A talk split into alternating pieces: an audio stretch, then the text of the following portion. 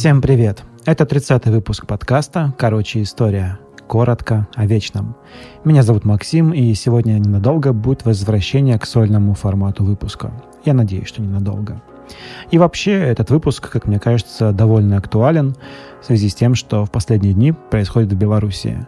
Многие из вас, наверное, постоянно слышат по этому поводу имя Николая Чаушеску. Люди постоянно сравнивают, проводят параллели, а я вот делать этого не хочу и не буду.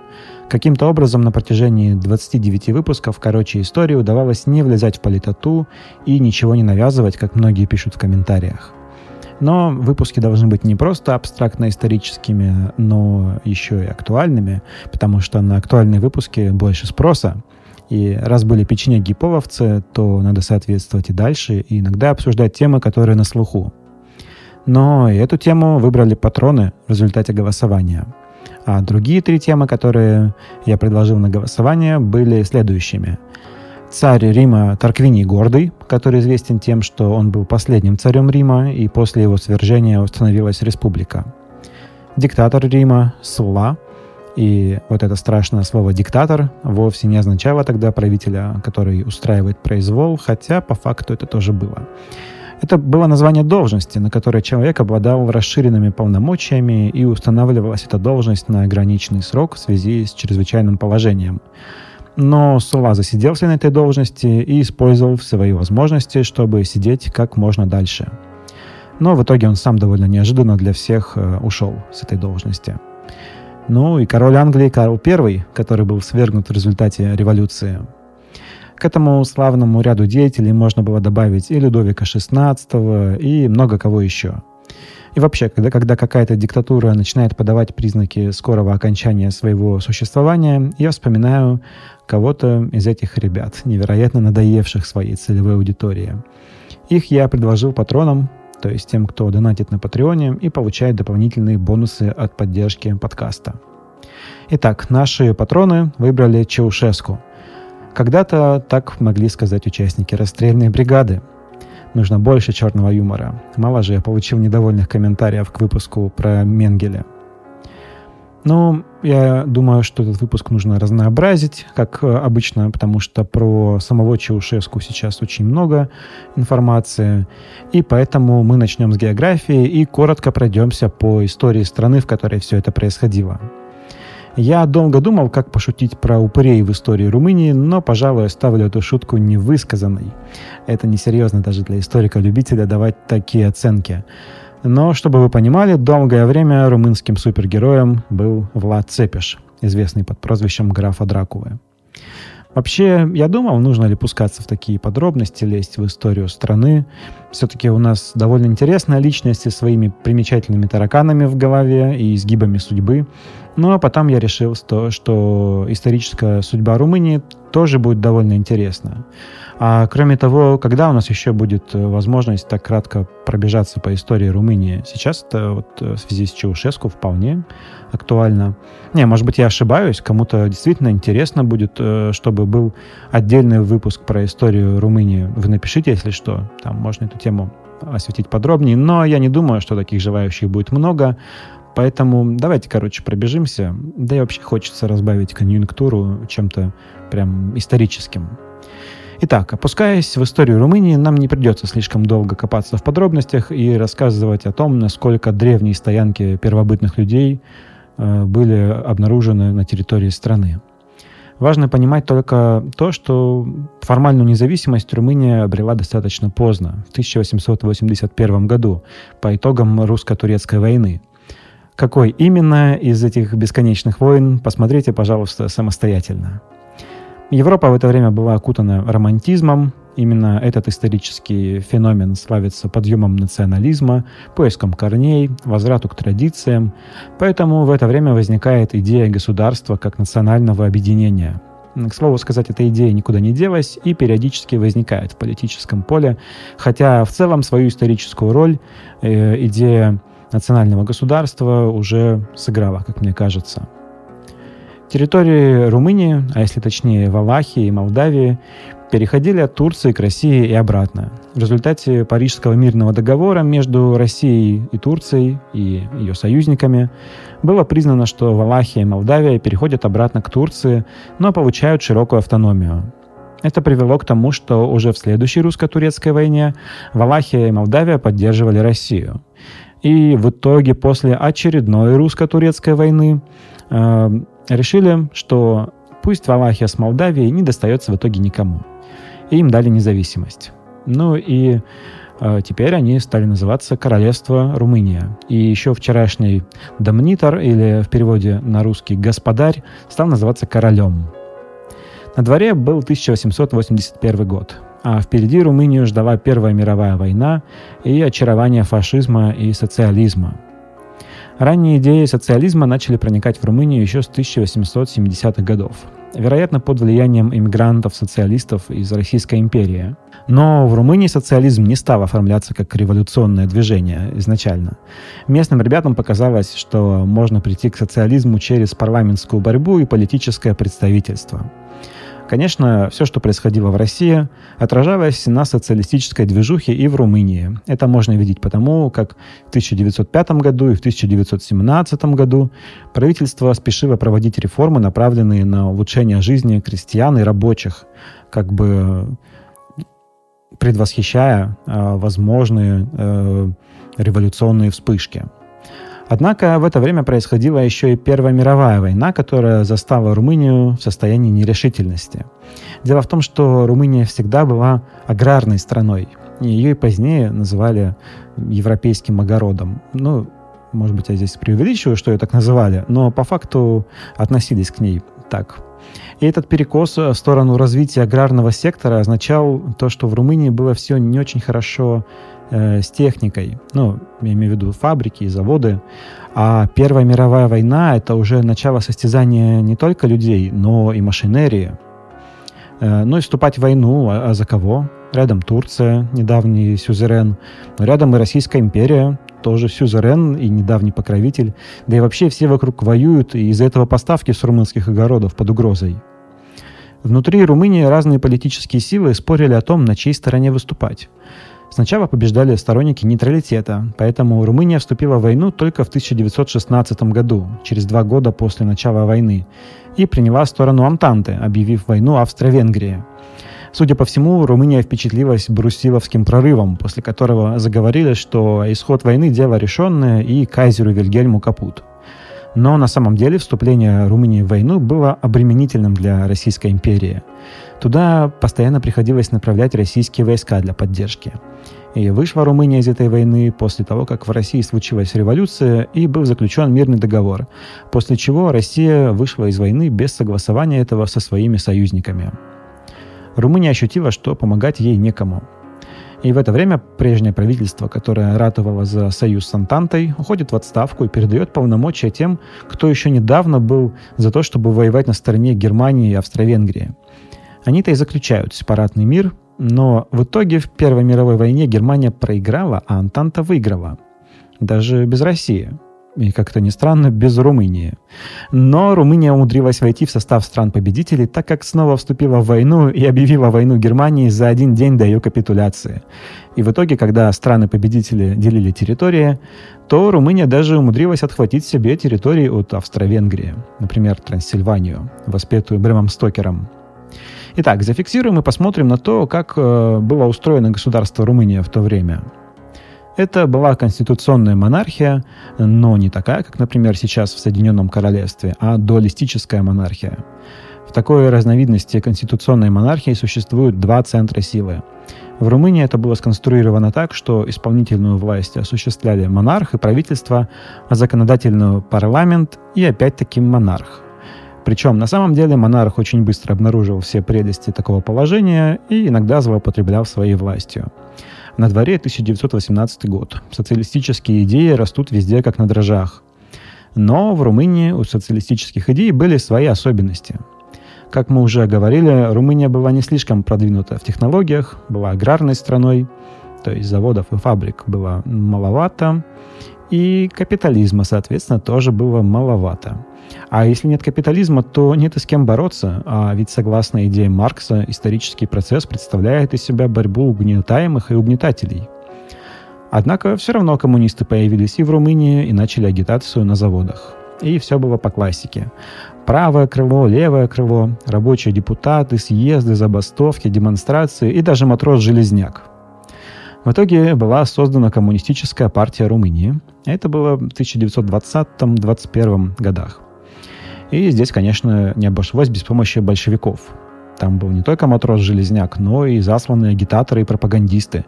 Причем для нас эти слова звучат с негативным оттенком, а вот советские тексты говорят об этом прям с гордостью.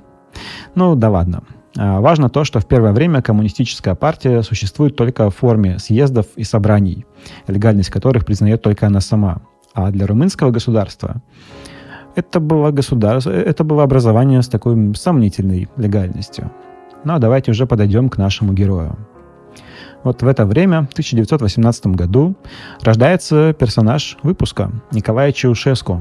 Он был третьим ребенком из девяти в семье довольно бедного крестьянина. Но, несмотря на это, отец сумел отправить его в школу, которую тот окончил в 11 лет. Ну, как вы понимаете, закончил он при этом далеко не 11 классов. После этого Чаушеску отправился под мастерием к сапожнику. Интересный факт. Если у вас есть знакомый сапожник, а сами вы близки к рабочему движению, то, вероятно, быть вам успешным коммунистом. А если сапожник еще и ваш, ваш родственник, то вам на роду написано продвижение по партийной линии. Собственно, учитель Чаушеску, хоть и не был его родственником, но был сапожником. И стал учить его помимо сапожного ремесла и коммунистическим идеям. Звали этого учителя Александр Сандулеску, и он был активным участником коммунистической партии. В это время еще юный Николай Чаушеску начинает понемногу тусоваться с коммунистами, исполняя какие-то поручения для партии и позднее вступает в нее. Как и у молодого Сталина, например, его жизнь в молодые годы представляла постепенное скатывание в политический криминал – Бои во время забастовок в 1934 году, например. Ему было 15 лет, и он был арестован. А затем сбор подписей для петиции, когда судили железнодорожников за массовые забастовки по всей стране. Антифашистские выступления. А в итоге он был поставлен на учет в тайной полиции как довольно опасный и активный политический преступник. В перерыве между отсидками он познакомился с Еленой Петреску, которая мгновенно очаровала его и была музой всей его жизни. Ну, и позднее стала женой. Ну и как-то так вышло, что Вторую мировую войну Чаушеску провел в заключении. Это оказалось полезным для него не только тем, что ему не довелось оказаться на линии фронта, но еще и знакомством с Георгием Георгию Дежем, будущим лидером коммунистов Румынии и вообще правителем Румынии. Вышло так, что Чаушеску стал правой рукой Георгию Дежа. Тюремные надзиратели, которые должны были следить за коммунистами, получали откуда-то взятки и позволили им учинить самоуправление в камерах. И это довольно показательная история, практически стэнфордский тюремный эксперимент. Да и вообще локальный эксперимент по установлению коммунизма на небольшой территории. К сожалению, ничего не известно об экономических аспектах этого тюремного союза коммунистов, зато по мемуарам известно кое-что об идеологических основах. Э, журналист Эдвард Бер сообщал о том, что Георгий Удеш проводил в камерах сеансы самокритики, где его однопартийцы должны были признаваться в том, что они как-то неправильно понимают коммунистическую догму, изложенную в трудах Маркса, Ленина и Сталина. На самом деле он таким образом захватывал власть, потому что идеология в коммунизме чуть ли не важнее хлеба. Тех, кто отказывался признавать свою неправоту, бил наш герой Николай Чаушеску. И избитые им, как Бухарин на московских процессах, признавали свою неправоту. Вот такой вот сюжет, который можно назвать Чаушеску «Начало». Но на самом деле это не совсем точно, потому что об этом сохранились только нарративные источники. На самом деле мы можем точно утверждать только то, что Чаушевску играл при Георгии Удеже роль прислуги. И именно это стало его билетом в мир большой политики. Теперь расскажем о том, что происходило за стенами тюрьмы. Так вышло, что Румыния во Второй мировой присоединилась к Германии. Как это получилось? Довольно просто. Следите за событиями. А, я так понимаю, что ни для кого не секрет, что когда Германия и СССР подписали между собой пакт Молотова-Риббентропа, тот самый пакт о ненападении, то к нему прилагались секретные протоколы. А, этим протокол, этими протоколами э, делились зоны влияния между двумя странами. и кусок Румынии под названием Бессарабия должен был по этим договоренностям отойти Советскому Союзу. Ну, чтобы было понятно, то когда мы еще об этом поговорим? Разве что в выпуске про пакт Молотова-Риббентропа, бинго, есть первое упоминание темы, на которую можно сделать выпуск, и этот выпуск, соответственно, можно считать состоявшимся. Вообще, Бессарабия — это такой пример Крым наша, когда это еще не было мейнстримом. Это территория, которая вошла в состав Российской империи, э, но потом Румыния отобрала Бессарабию, когда России было немного не до этого, потому что была революция. А затем Сталин задумался над тем, чтобы забрать когда-то отобранную территорию и присоединить ее к Советскому Союзу. Ну и вот, Румыния вроде бы рассчитывала на помощь Германии, а Германия в то же время не препятствовала тому, чтобы СССР забрал Бессарабию. И когда СССР все-таки уговорил румынского короля и правительства при помощи войск, чтобы они нарезали землю в пользу СССР, то Румыния, конечно, на это обиделась. А во-вторых, в Румынии усиливались фашистские настроения. Впрочем, для Европы это было не новым. Италия, Германия, Испания все в той или иной мере были вдохновлены фашизмом, и некоторые страны попали под их орбиту. В Румынии, например, пришла к власти так называемая «Железная гвардия», которая изначально называлась Легионом Архангела Михаила. Они под руководством человека по имени Ион Антонеско свергнули короля Румынии э, по имени Кароль II и посадили на его престол сына Михая. В это время Румыния все еще конституционная монархия, Михай был абсолютно ручным, ему было всего 19 лет, и Железная гвардия полностью контролировала его решения. Но Кароль II остался жив и сбежал в Югославию. Правда, при этом его чуть не убили в городе Тимишааре. Этот город будет иметь важное значение для событий, связанных с Чаушеску. В общем, здесь нужно опустить довольно большой кусок событий, связанных со Второй мировой войной, потому что Чаушеску в это время был за решеткой, и Вторая мировая война повлияла на его судьбу в основном тем, что в это время произошло установление его в роли помощника, в роли протеже Георгия Георгию Дежа. Румыния, короче, под влиянием Железной гвардии вступила в войну на стороне Третьего рейха. Как закончилась война, вам более-менее известно. Румынию освободил Советский Союз, причем в этом освобождении поучаствовали и румынские партизаны. Они же организовали побег из заключения для Георгия Удежа и его друзей. Но это не точно. По этому поводу спорят. И тут возник тонкий момент. Во главе государства формально был король Михай, подружившийся с Железной гвардией Иона Антонеско. Ну, как подружившийся? По неволе. А, фактически страной управлял Антонеско. За границей в это время отсиживался изгнанный король по имени Кароль II. Ну и в 1944 году уже всем было понятно, что фашистам в Румынии приходит капут. В общем, Михай договорился с местными коммунистами, что он их поддержит – то есть коммунистам он был нужен для того, чтобы прийти к власти легитимным способом и управлять страной в составе правительства. А королю они были нужны для того, чтобы иметь возможность прогнать фашистов, сказать, что он был не при делах, и не пойти под международный суд, который уже начал маячить на горизонте. Конец немного предсказуем, как вы понимаете. Фашисты были отстранены, юный Михай, король-комсомолец, как его называли, сохранил власть и был награжден советскими наградами. И вышел довольно интересный казус – Румыния после Второй мировой попала в число стран, которые оказались под влиянием Советского Союза. Все-таки местные коммунисты были довольно значительной силой среди участников антифашистского восстания и договаривались с Советским Союзом напрямую.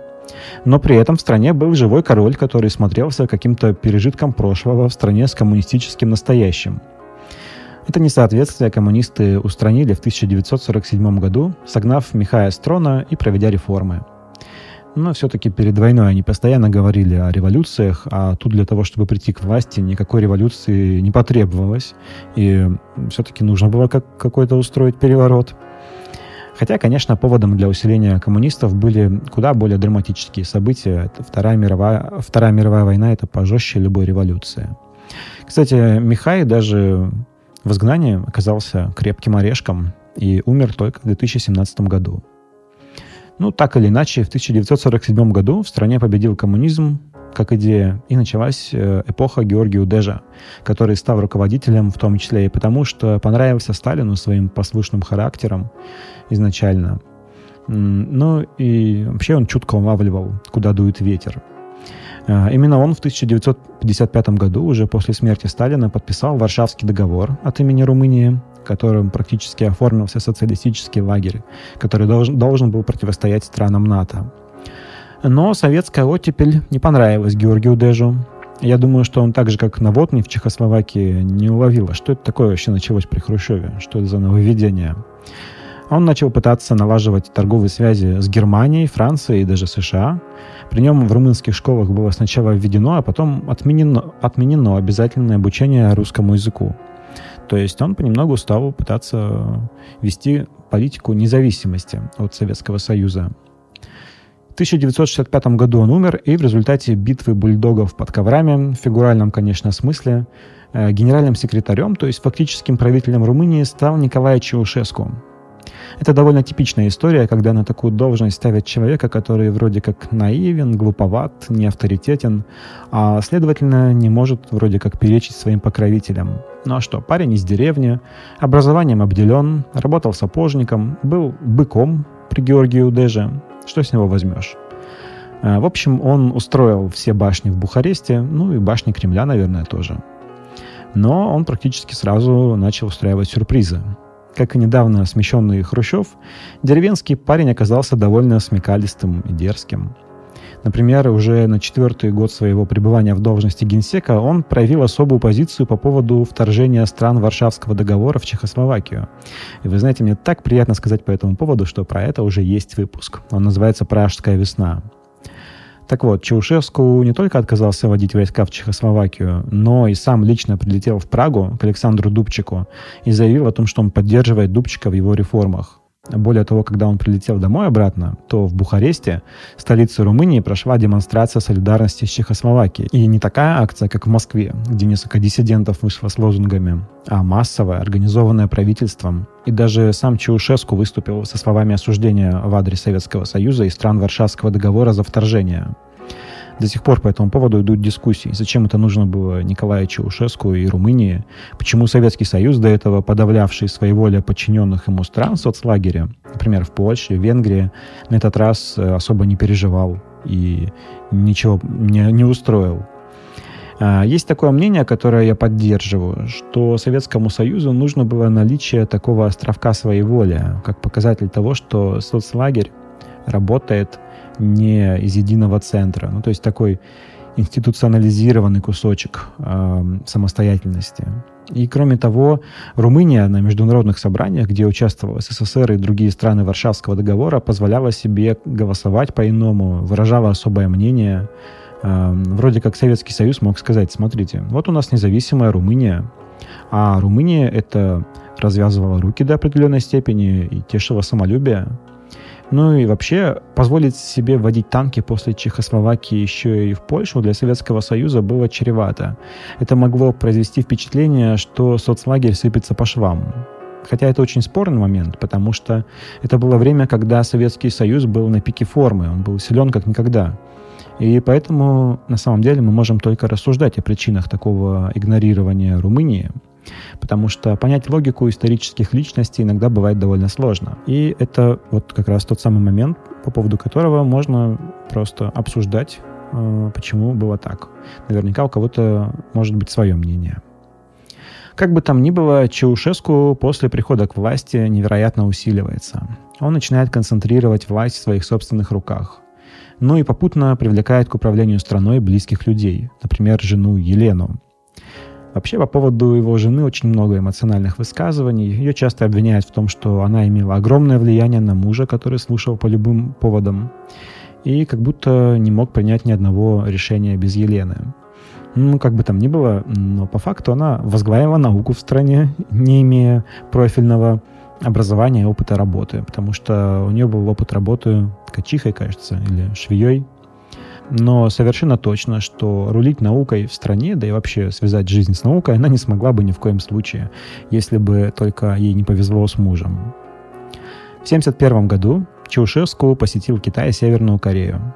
Он вообще любил ездить по другим странам и принимать гостей, но его поразило, как его приняли именно там. Он увидел живые картины из людей, которые приветствовали его с женой. А, это было на стадионах. Он увидел культ личности э, идею такого бога-императора, мудрого правителя с особенными почти божественными титулами, которые даются персонально только одному человеку, типа всяких солнцеликих. И в 1974 году он, он учреждает должность президента Румынии и становится им сам.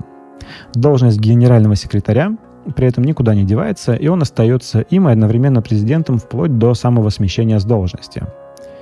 Во время инаугурации, кстати, он продемонстрировал скипетр, и происходит то, что любители «Властелина колец» э, могли бы назвать «возвращение короля». А, в общем, все это закономерно приводит к усилению диктатуры, которыми вообще славятся коммунистические режимы, и Чаушеску начинают присваивать титулы. Вы наверняка слышали их. Великий кондукатор, гений Карпат – это все про него – в стране устанавливается режим, когда все должны обожать Николая Чаушеску. Из простого парня, который довольно нескладно держался и не сильно заботился о своем внешнем виде, он превращается в вождя нации и ее пожизненного руководителя. То есть все понимали, что режим Николая Чаушеску — это навсегда. Этот же период известен усилением тайной полиции, секуритаты, которая занималась прослушиванием разговоров, отработкой слухов, расцветает политический сыск, и, а следовательно увеличивается количество политзаключенных.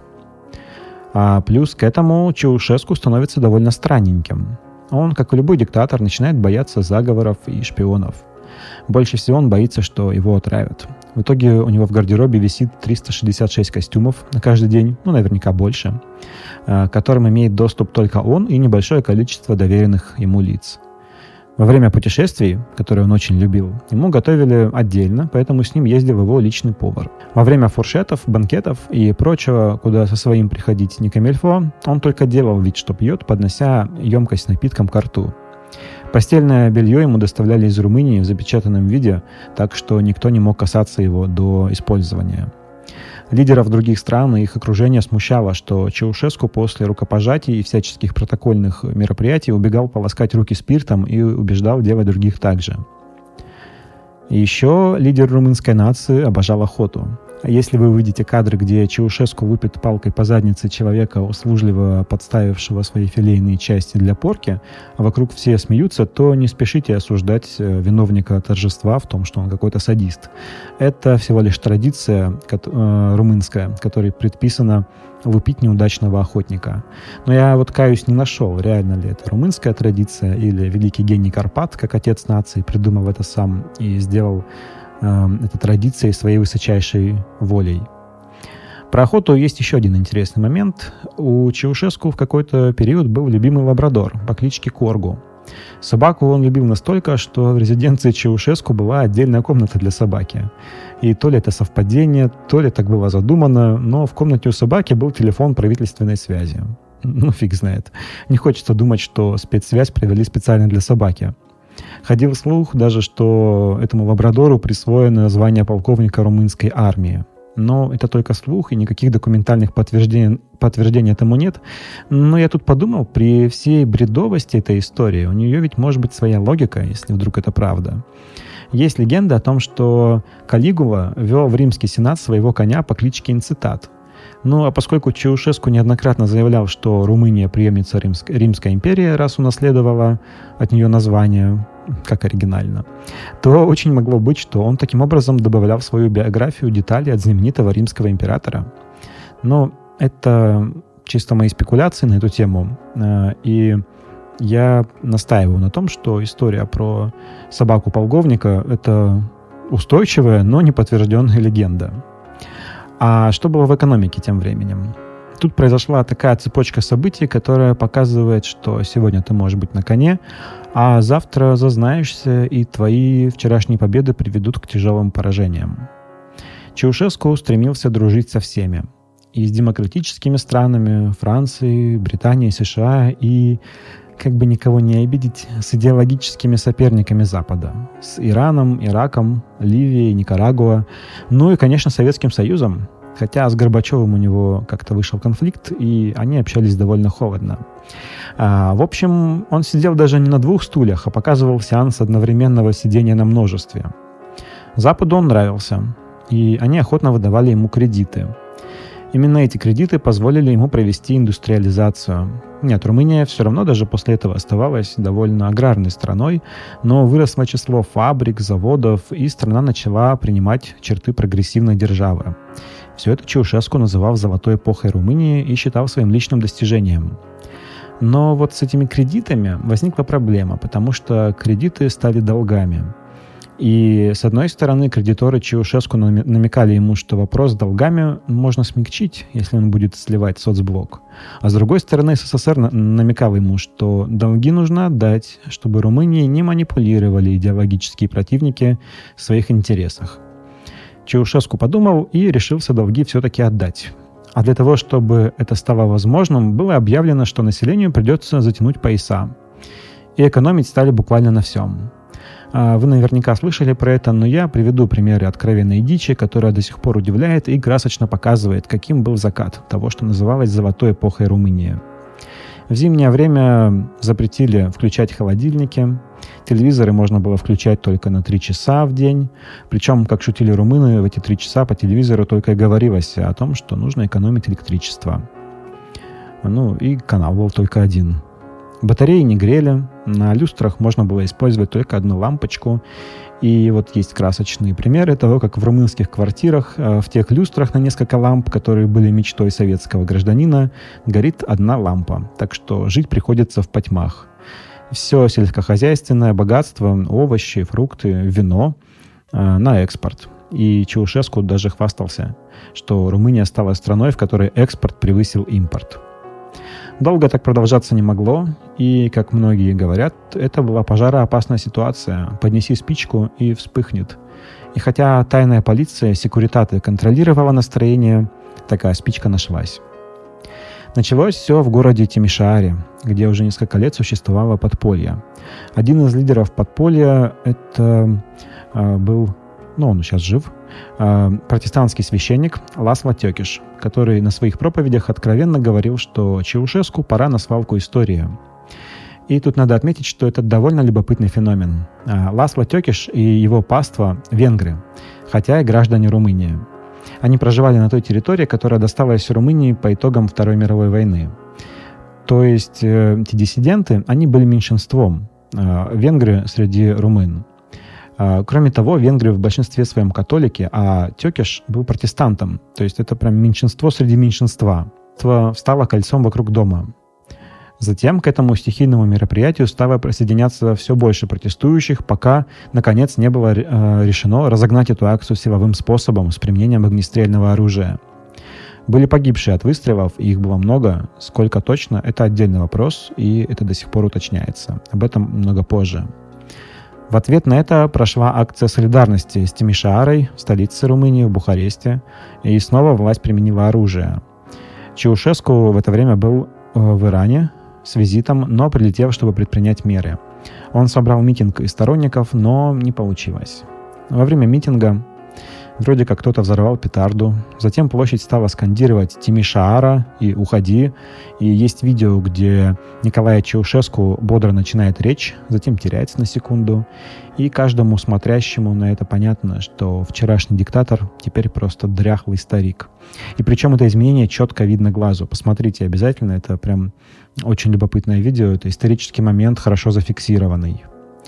В общем, Чаушеску под давлением ушел, ушел с трибуны. И скоро, через пару дней, его увез из Бухареста вертолет, на который он сел с женой. А в это время военные подготовили переворот.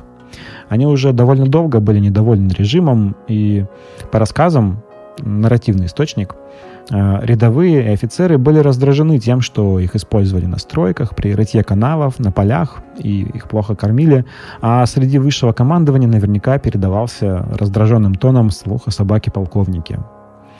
В общем, в результате заговора вертолет Чаушеску перехватили. Тут спорный момент. Есть э, история о том, что пилот получил приказ садиться под угрозой того, что вертолет собьют. А есть свидетельство, что после того, как вертолет сел, то Чаушеску с женой еще какое-то время ехал на машине, которая ехала по его указаниям. Говорю это потому, что точно неизвестно, и вот этот момент э, про вертолет, который сел под угрозой сбития, этот вопрос под сомнением. Но в любом случае Чаушеску с женой перехватили и посадили в броневик. Сказали, что это не задержание, что их просто взяли под охрану, чтобы их жизни ничего не угрожало. А в это время на скорую руку был состряпан суд, где Николая и Елен, Елене предъявили обвинения, самыми значительными статьями которого были разрушение государственной экономики и геноцид. На втором нужно остановиться. Им предъявили обвинение в том, что Чаушеску отдал приказ, в результате которого было убито 60 тысяч граждан Румынии. Но сейчас сходятся на том, что, во-первых, Жертв было меньше, около 1200 человек, с учетом убитых в Тимишааре и в Бухаресте. То есть, конечно, это остается страшным преступлением, массовым убийством, но чисто терминологически не тянет на геноцид. Во-вторых, э, Чаушеску был в это время в Иране, и было не до конца ясно, мог ли он отдать такой приказ. Конечно, аргумент слабый, потому что приказ можно отдать и по телефону, но на сегодня э, виновным в расстрелах считается Виктор Станкулеску. Тогда он был комендантом Тимишаары. И он был в этом обвинен, э, то есть есть приговор суда. Он отсидел за это, и с учетом дословно-досрочного освобождения он был в тюрьме 5 лет и вышел в 2007 году. А, в общем, суд над супругами Чаушеску был явно сделан на скорую руку и нужен был для того, чтобы легализовать расправу. Хотя, конечно, если бы не этот суд, то, скорее всего, Чаушеску не избежал бы обычного суда, проведенного по более-менее формальной процедуре.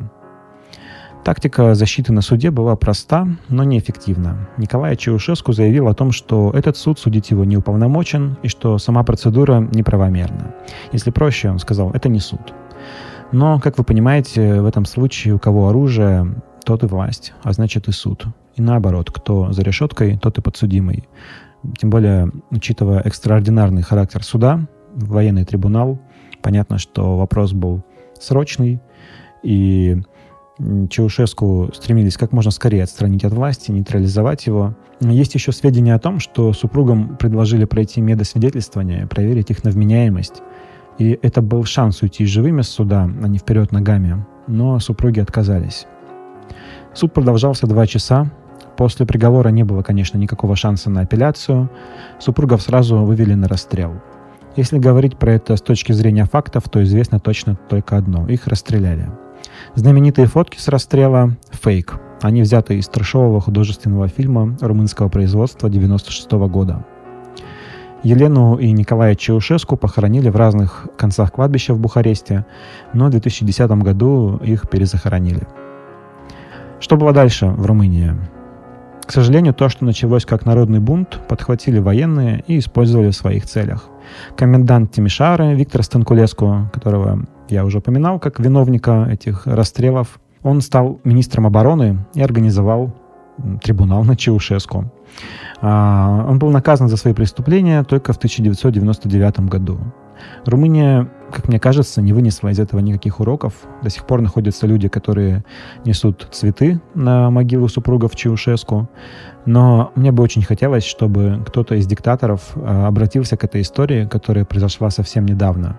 Ведь 1989 год — это рукой подать. А на этом выпуск заканчивается. И я прошу прощения за такое долгое отсутствие. Спасибо, что слушаете подкаст, комментируйте, лайкайте и присылайте свои отзывы. Я хочу поблагодарить всех патронов, а особенно Алену Евтееву, Владислава Соколенко, Елену Ковтыкову, Юлию Плотниченко, Вячеслава Семенова, Анастасию Бабейко, Алису Шибалову, Армена Агитяна, Андрея, Елену, Таис, Таис Третьякову, Ибрагима Хариева, Дениса Серебро, Вету Терещенко, 4К. Спасибо вам всем за помощь в создании подкаста. С вами я готов делать и делать выпуски. Всем спасибо, всем пока, до следующего выпуска.